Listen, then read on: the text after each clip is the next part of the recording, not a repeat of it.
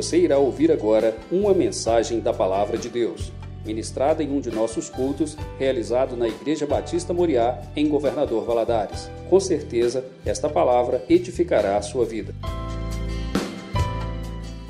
Abra sua Bíblia no livro de Romanos, capítulo 8.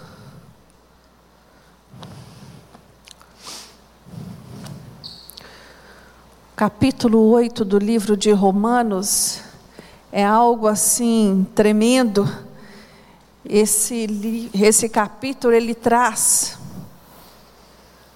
a essência, né? De tudo aquilo que a Bíblia prega a nós. É como se fosse assim o cume daquilo que Paulo tem tentado né, ensinar, inspirado através da palavra de Deus. Então, você que abriu a sua Bíblia no capítulo 8, a partir do versículo 1, vamos ler. Portanto, agora nenhuma condenação há para os que estão em Cristo Jesus, que não andam segundo a carne, mas segundo o Espírito. Porque a lei do Espírito de vida em Cristo Jesus livrou-me da lei do pecado e da morte. Pois o que era impossível à lei, visto que estava enferma pela carne, Deus o fez enviando o seu filho em semelhança do homem pecador, como oferta pelo pecado. Dessa forma, condenou o pecado na carne, para que as justas exigências da lei se cumprissem em nós, que não andamos segundo a carne, mas segundo o Espírito. Os que vivem segundo a carne inclinam-se para as coisas da carne, mas os que vivem segundo o Espírito para as coisas do Espírito. A inclinação da carne é morte, mas a inclinação do Espírito é vida e paz. A inclinação da carne é inimizade contra Deus, pois não é sujeita à lei de Deus, nem em verdade o pode ser.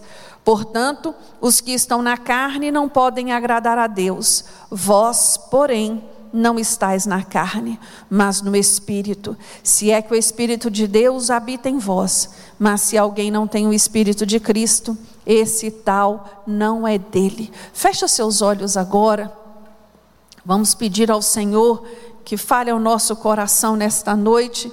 Eu sei que você saiu de casa e veio até o templo do Senhor porque você é carente de ouvir a voz, a voz de Deus. E você que está nos assistindo, seja por, pelos veículos da internet, que o Senhor também fale ao seu coração de uma maneira especial.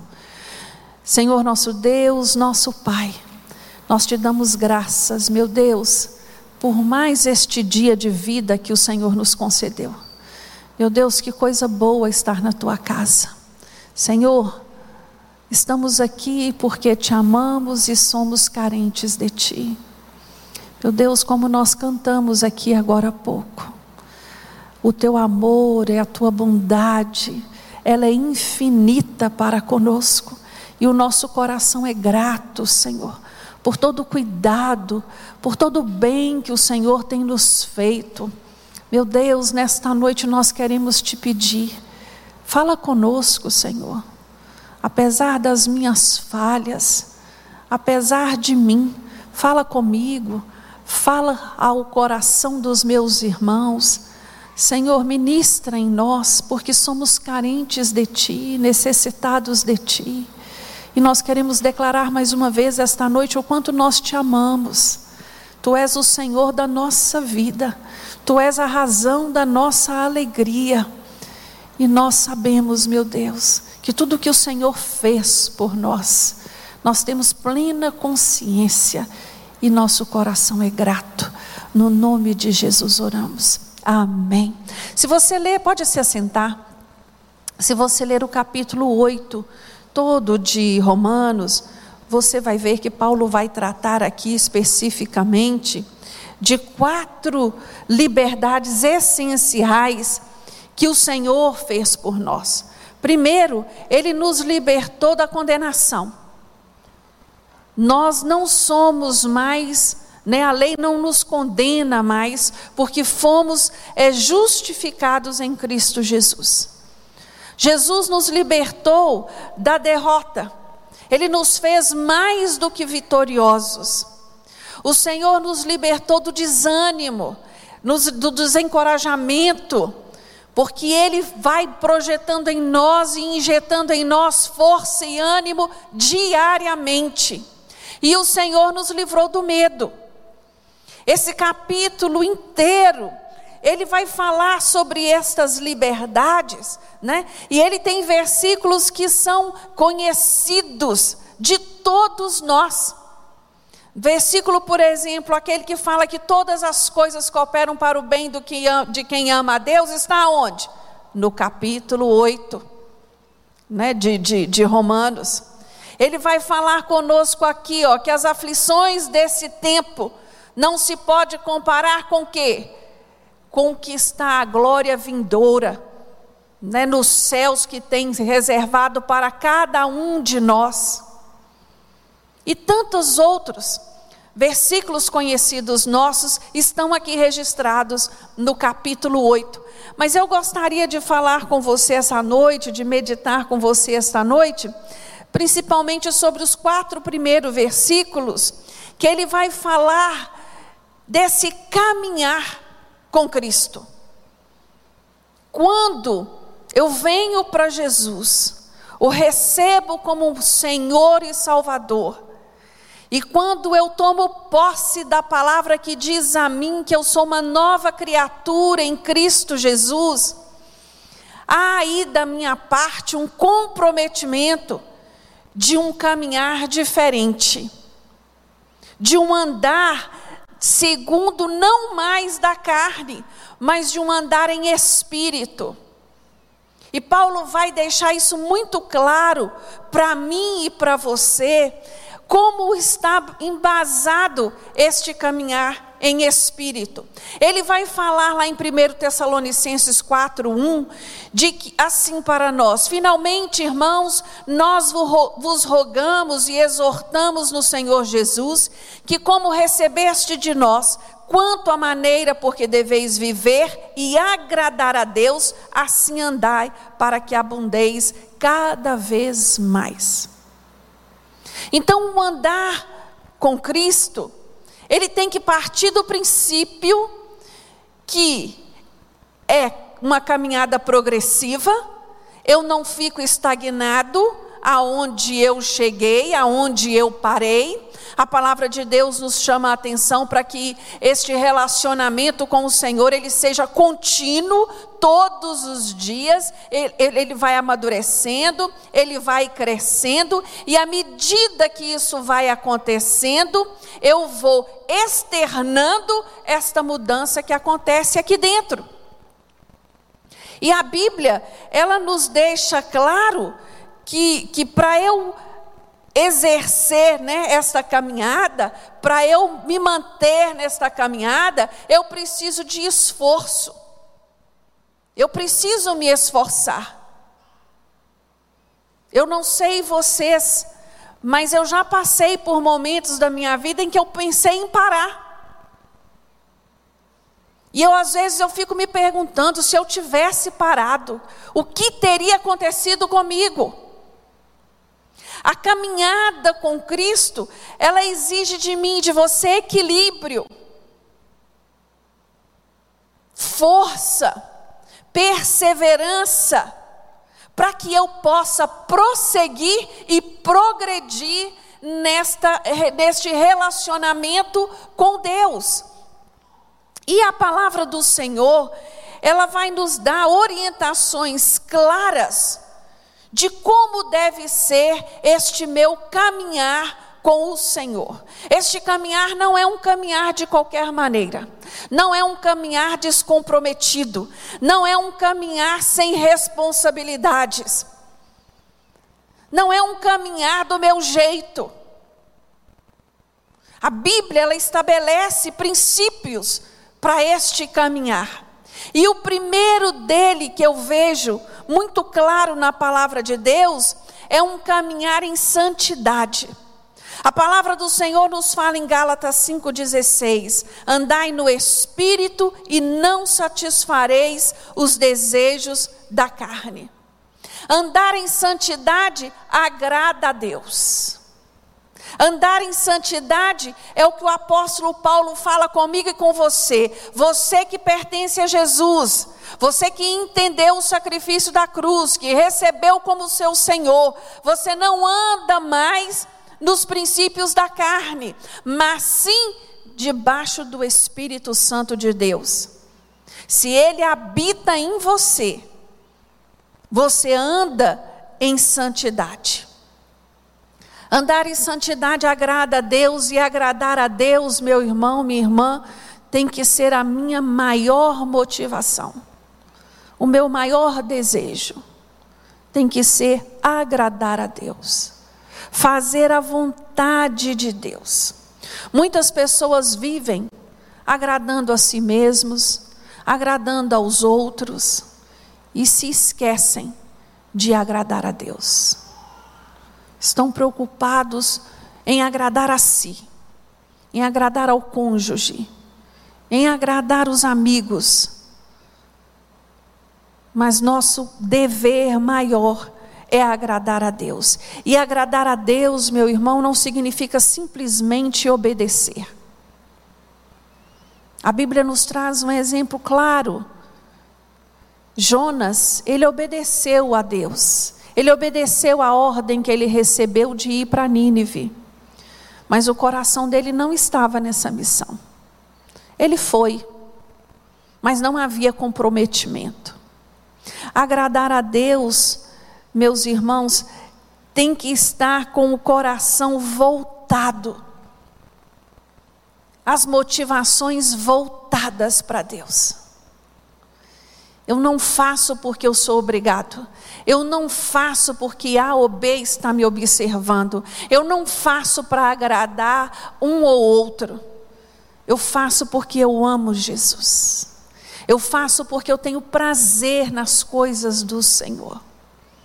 Eu faço porque a minha alegria é servir a Deus.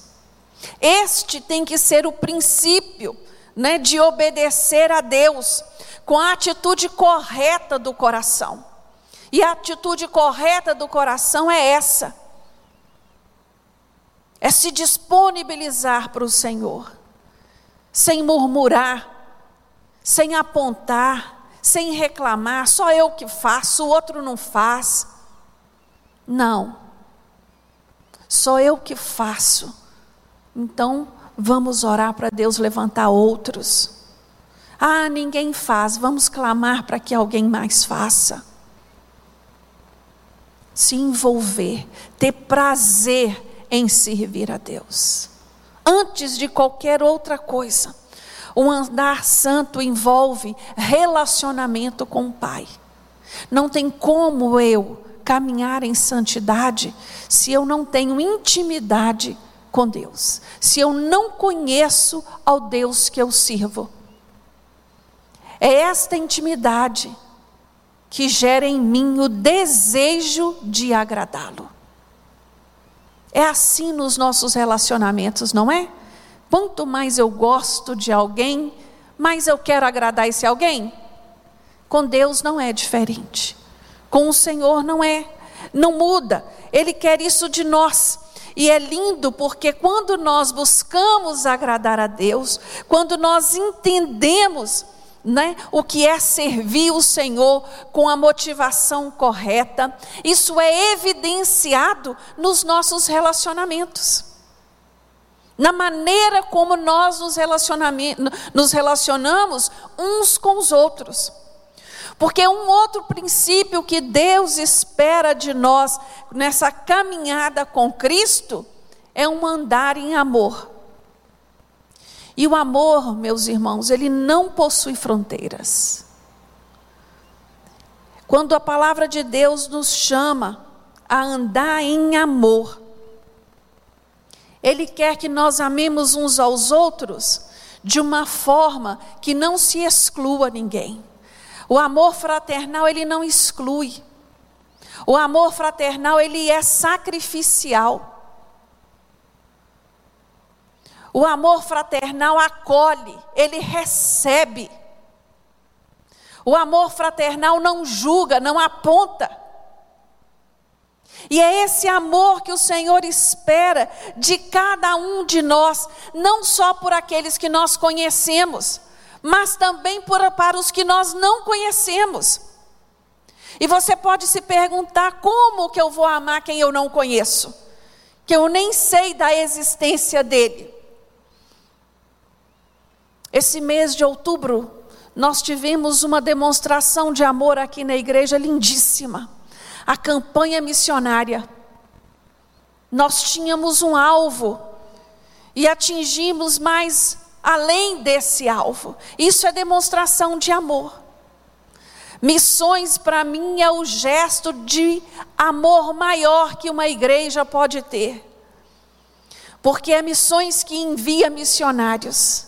É missões que sustenta os missionários que foram enviados. É missões que evangeliza aquele que eu e você não temos condições de evangelizar. É missões que faz a diferença em lugares que nós nunca imaginávamos ir. Isso é amor. Amor, eu demonstro amor orando.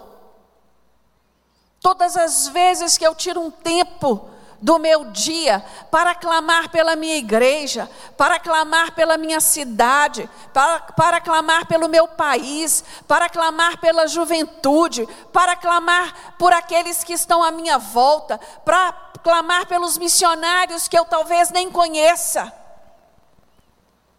Eu estou declarando o quanto eu me importo com a obra do Senhor. Eu estou declarando o quanto eu amo a obra do Senhor. Irmãos, amor, é lindo dizer eu te amo, mas amor a gente demonstra com atitudes.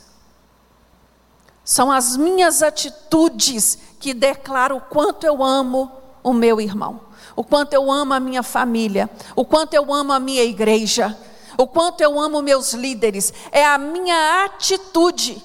É gostoso ouvir alguém te dizer eu te amo? Claro que é. Mas palavras vazias, sem comprometimento, sem atitude, não quer dizer nada. Não significa nada. E mais um princípio que eu encontro na palavra de Deus, antes de passar para ele, eu, eu anotei aqui um versículo que Paulo escreveu a 1 Coríntios, descrevendo amor.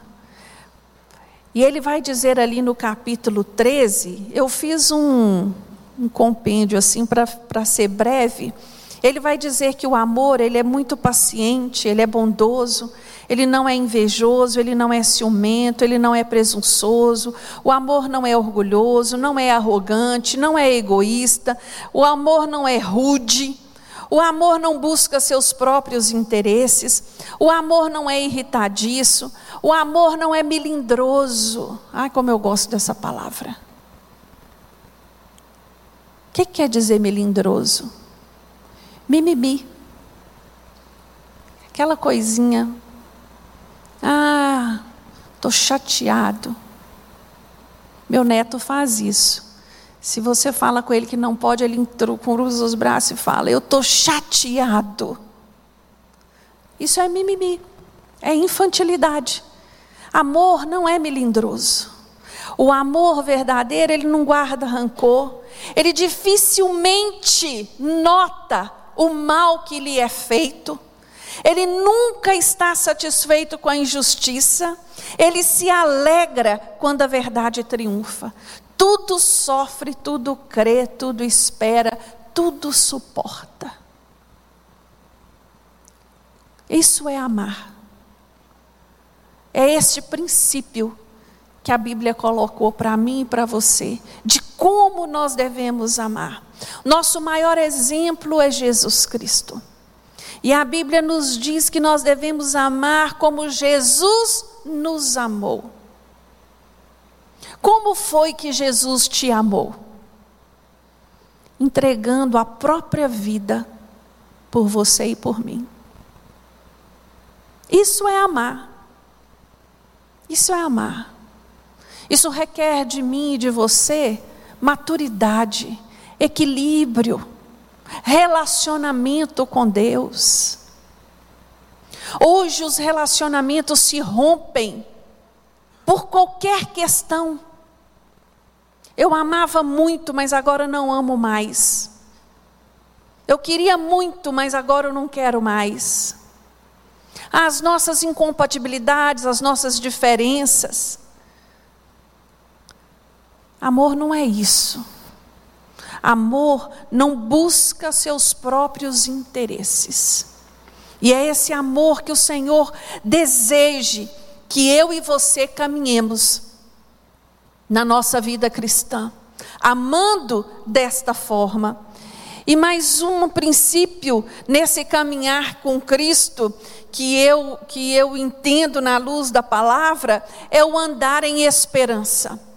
Em Hebreus 6, versículos 18 e 19 nos falam assim: para que, mediante duas coisas imutáveis, nas quais é impossível que Deus minta, forte alento tenhamos nós que já corremos para o refúgio, a fim de lançar mão da esperança proposta, a qual temos por âncora da alma, segura e firme que penetra além do véu. Eu a cada dia eu tenho maior convicção de que sem Jesus é impossível haver esperança. A esperança do crente é Jesus e essa esperança não está limitada na terra.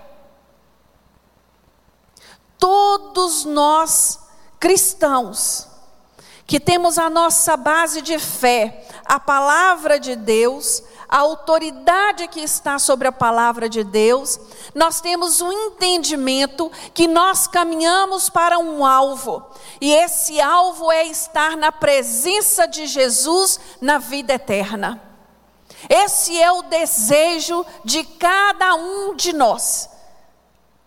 Isso é o que nós ansiamos, é este o nosso conforto. Saber que Cristo Jesus vai voltar para buscar a sua igreja e que juntamente com Ele nós vamos morar no céu. Aleluias. Oh menina, você não, talvez você ainda não entendeu o valor dessa esperança. Talvez você ainda está com os olhos muito, muito agarrado nas coisas mutáveis. Mas o Senhor quer chamar a sua atenção hoje. Que só há conforto nessa esperança que é Cristo Jesus. Hoje, nós estamos vivendo dias difíceis e encontrando pessoas muito abatidas, desesperançosas com tudo o que está acontecendo aí no cenário do nosso país.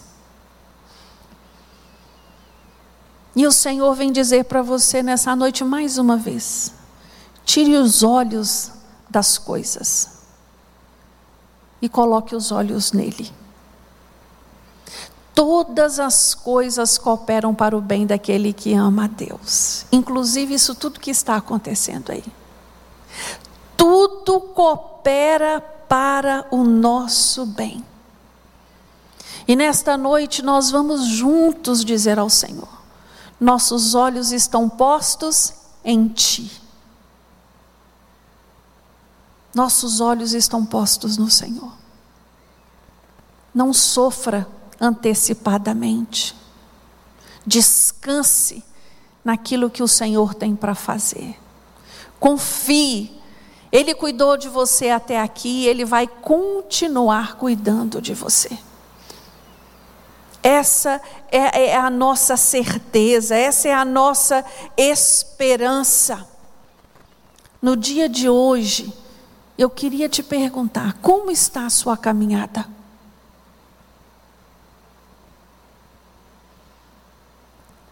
Pare e pense, como você tem caminhado até aqui? No Salmo 51, o salmista faz uma oração lindíssima. Ele vai dizer ao Senhor: Senhor, cria em mim, ó Deus, cria em mim um coração puro, renova em mim um espírito reto. Nós devemos fazer essa oração diariamente. Senhor, sonda, sonda o meu interior, sonda o meu coração, sonda as minhas emoções, sonda os meus pensamentos. Senhor, trabalha no mais íntimo do meu ser. Se há algum caminho mal aqui dentro, tira, transforma. Se há em mim alguma desesperança, envia renovo na noite de, na, neste dia. Envia socorro, envia bálsamo para aquele que está sofrendo.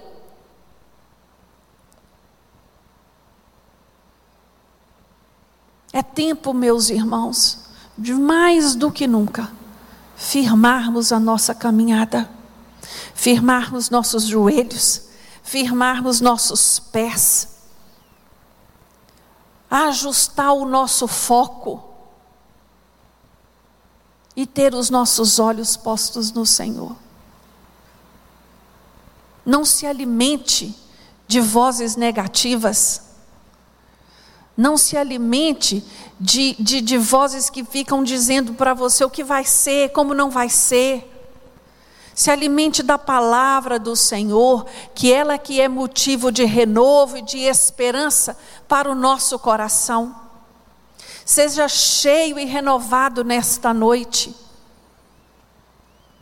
Todo desânimo, todo abatimento, seja anulado na autoridade do nome de Jesus.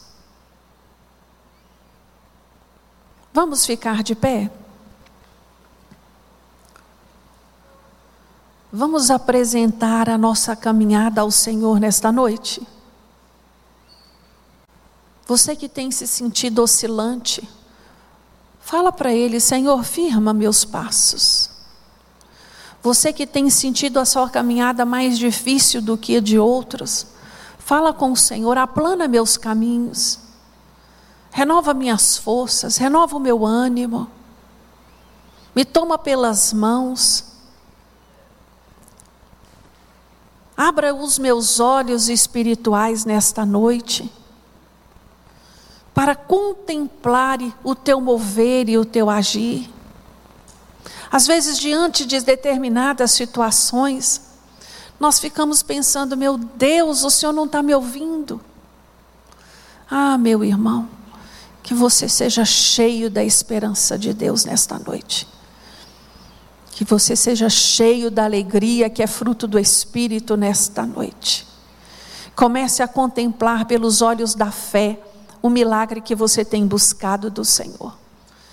Começa a visualizar, porque fé é isso, é a firme certeza daquilo que eu ainda não recebi, daquilo que eu ainda não vi, mas eu tenho plena convicção de que o Senhor vai fazer, aleluias.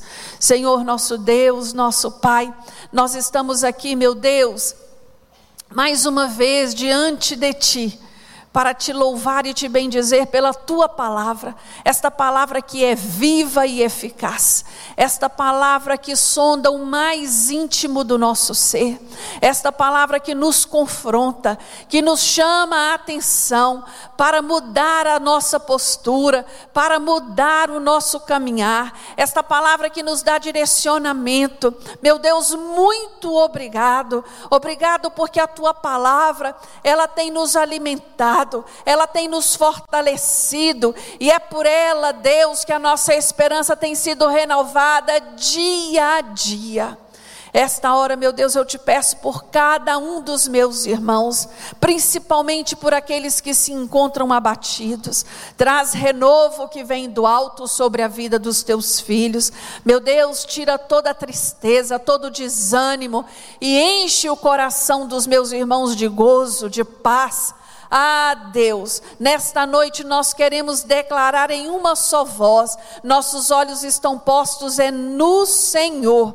É o Senhor que luta as nossas batalhas, é o Senhor que vai adiante de nós, é o Senhor que trabalha ao nosso favor, é o Senhor que toma todas as circunstâncias e as transforma em bem para a nossa vida. Aleluias. Por isso, meu Deus, trabalha no coração abatido esta noite. Vai de encontro, meu Deus, àquele que está desesperançoso e renova a esperança que é Cristo Jesus. Ah, Deus, eu te louvo, eu te dou graças, porque em algum momento o Senhor olhou para nós, tirou do lugar onde nós nos encontrávamos, nos colocou sobre a rocha que é Cristo, colocou um cântico novo sobre nós, nos nossos lábios e uma roupa nova. Meu Deus, não foi homem que fez estas coisas por nós, foi Jesus. Por isso, Senhor, não deixe que nós desviemos o foco que é o Senhor.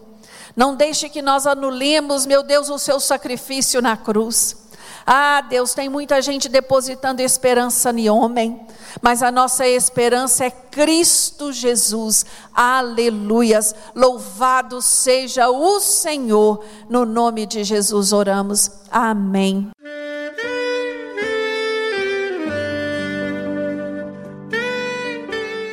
Querido amigo, Deus se interessa por você. Ele conhece as circunstâncias atuais da sua vida. Não hesite em buscá-lo. Em Jeremias 33, versículo 3, ele nos diz: Clama a mim e responder-te-ei, e anunciar-te-ei coisas grandes e ocultas que não sabes. Esperamos que a mensagem ouvida tenha falado ao seu coração e que você e sua família sejam abençoados pelo Senhor Jesus.